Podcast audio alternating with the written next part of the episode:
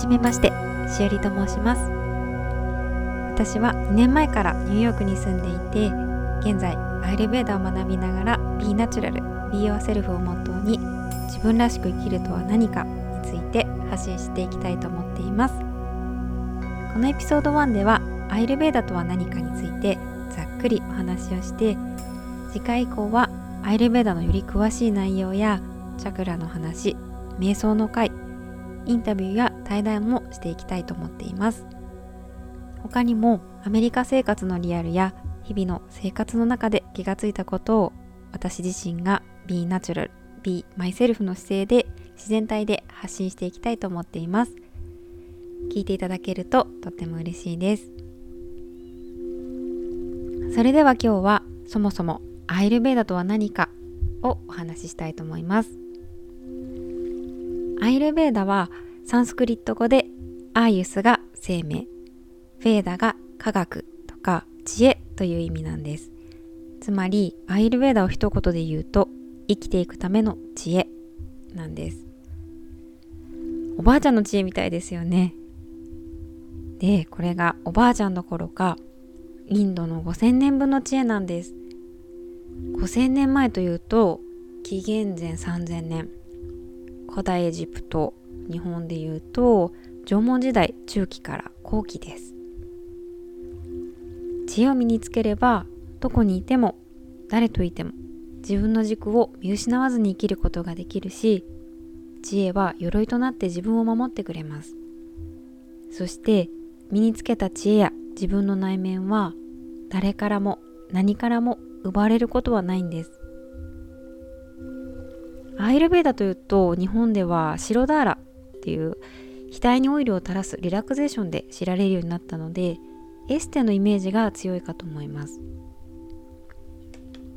一方発祥の地のインドでは心体魂または意識から見た健康予防メンテナンスヒーリング法として発展してきた医学でアイルベーダの病院や専門のお医者さんがいます。西洋医学の場合は解剖医学や臨床結果に基づく統計学で症状が起きた時にそれを取り除くといった方法をとりますがアイルベーダの場合は心体魂をもとにバータピッタカファという3種類のボディタイプに分けてその人に合った食事法呼吸法ハーブなどを指導して自己治癒力や免疫力を上げたり病気を予防したり病気の根本から改善していくという方法をとります。例えば同じ症状の人でも精神的な状態や物への考え方の癖によって治癒力はかなり変わってきます。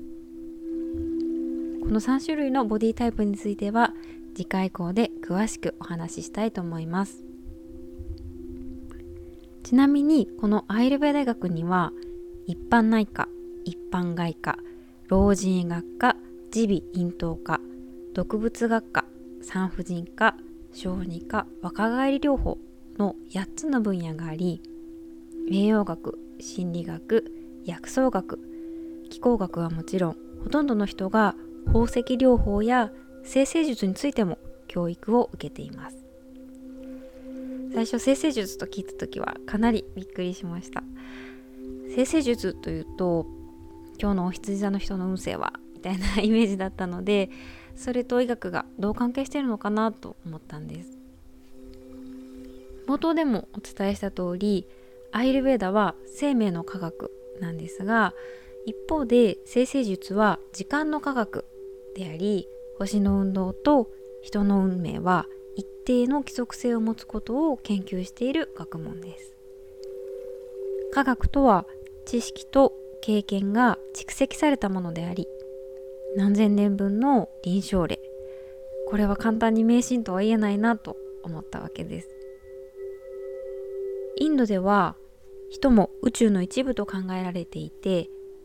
生まれた時間場所から見た宇宙の星の配置が人の性格習慣行動の個性を決めてその個性が陥りやすい心の動きやかかりやすい病気を作り出す。生成術により体調崩す時期を知り予防して未然に病を防ぐということを目的としています。私がアイルベーダに出会ったのはつい最近のことなんですけれどもそれまであの常に何かに追われているような焦った気持ちでいっぱいで自分の中の声を全然聞くことができてなくて自分で自分がわからない状態でした。さらに子供が生まれてどんどん自分の優先順位が下がっていって自分が何をしたいかなんて考える余裕もなくしまいには私何のために生きてるんやろって悩んでいました。でもアイルベーダと出会ってこれからは自分の体のこと心のこと魂のことをもっと知って自分に合ったケアをして自然な状態で過ごすことで満ち足りた気持ちで毎日暮らしていきたいと思うようになりました。そういう状態で日々を過ごせることが幸せな人生だと考えるようになりました。アイルベーダはまた幸せとはなるものではなく気づくことだとも教えています。繰り返しになりますがアイルベーダとは幸せに生きるための知恵であり幸せに生きるために心と体を健康に保つ学問なんです。最近人生は山登りに行ってるなって思ったんです。何が先に待ってるかわからないけれどみんな頂上に向かって進んでいかないといけない。時には寄り道をしたり美しい景色を見て息を飲んで立ち止まったり誰かと一緒に歩いて励まし合ったり迷子になったりそれぞれが自分のペースで山のてっぺんに向かって登っていく。てっぺんに着いた時自分の歩いてきた道を振り返って満足して自分の人生を終えたいなと思っています。アイルベーダはその登山の道しるべになると思っています。最近セルフラブ自己愛自己肯定感ってよく聞くようになったんですけれども最大のセルフラブは自分を知ってありのまま受け入れることから始まると私は考えています。私は自分自身が学んで成長していく過程を残したいしほんの少しでも誰かの心とつながれたら嬉しいなと思っています。それでは今日もあなたが幸せな気持ちで一日を過ごせますように。聞いてくださりありがとうございます。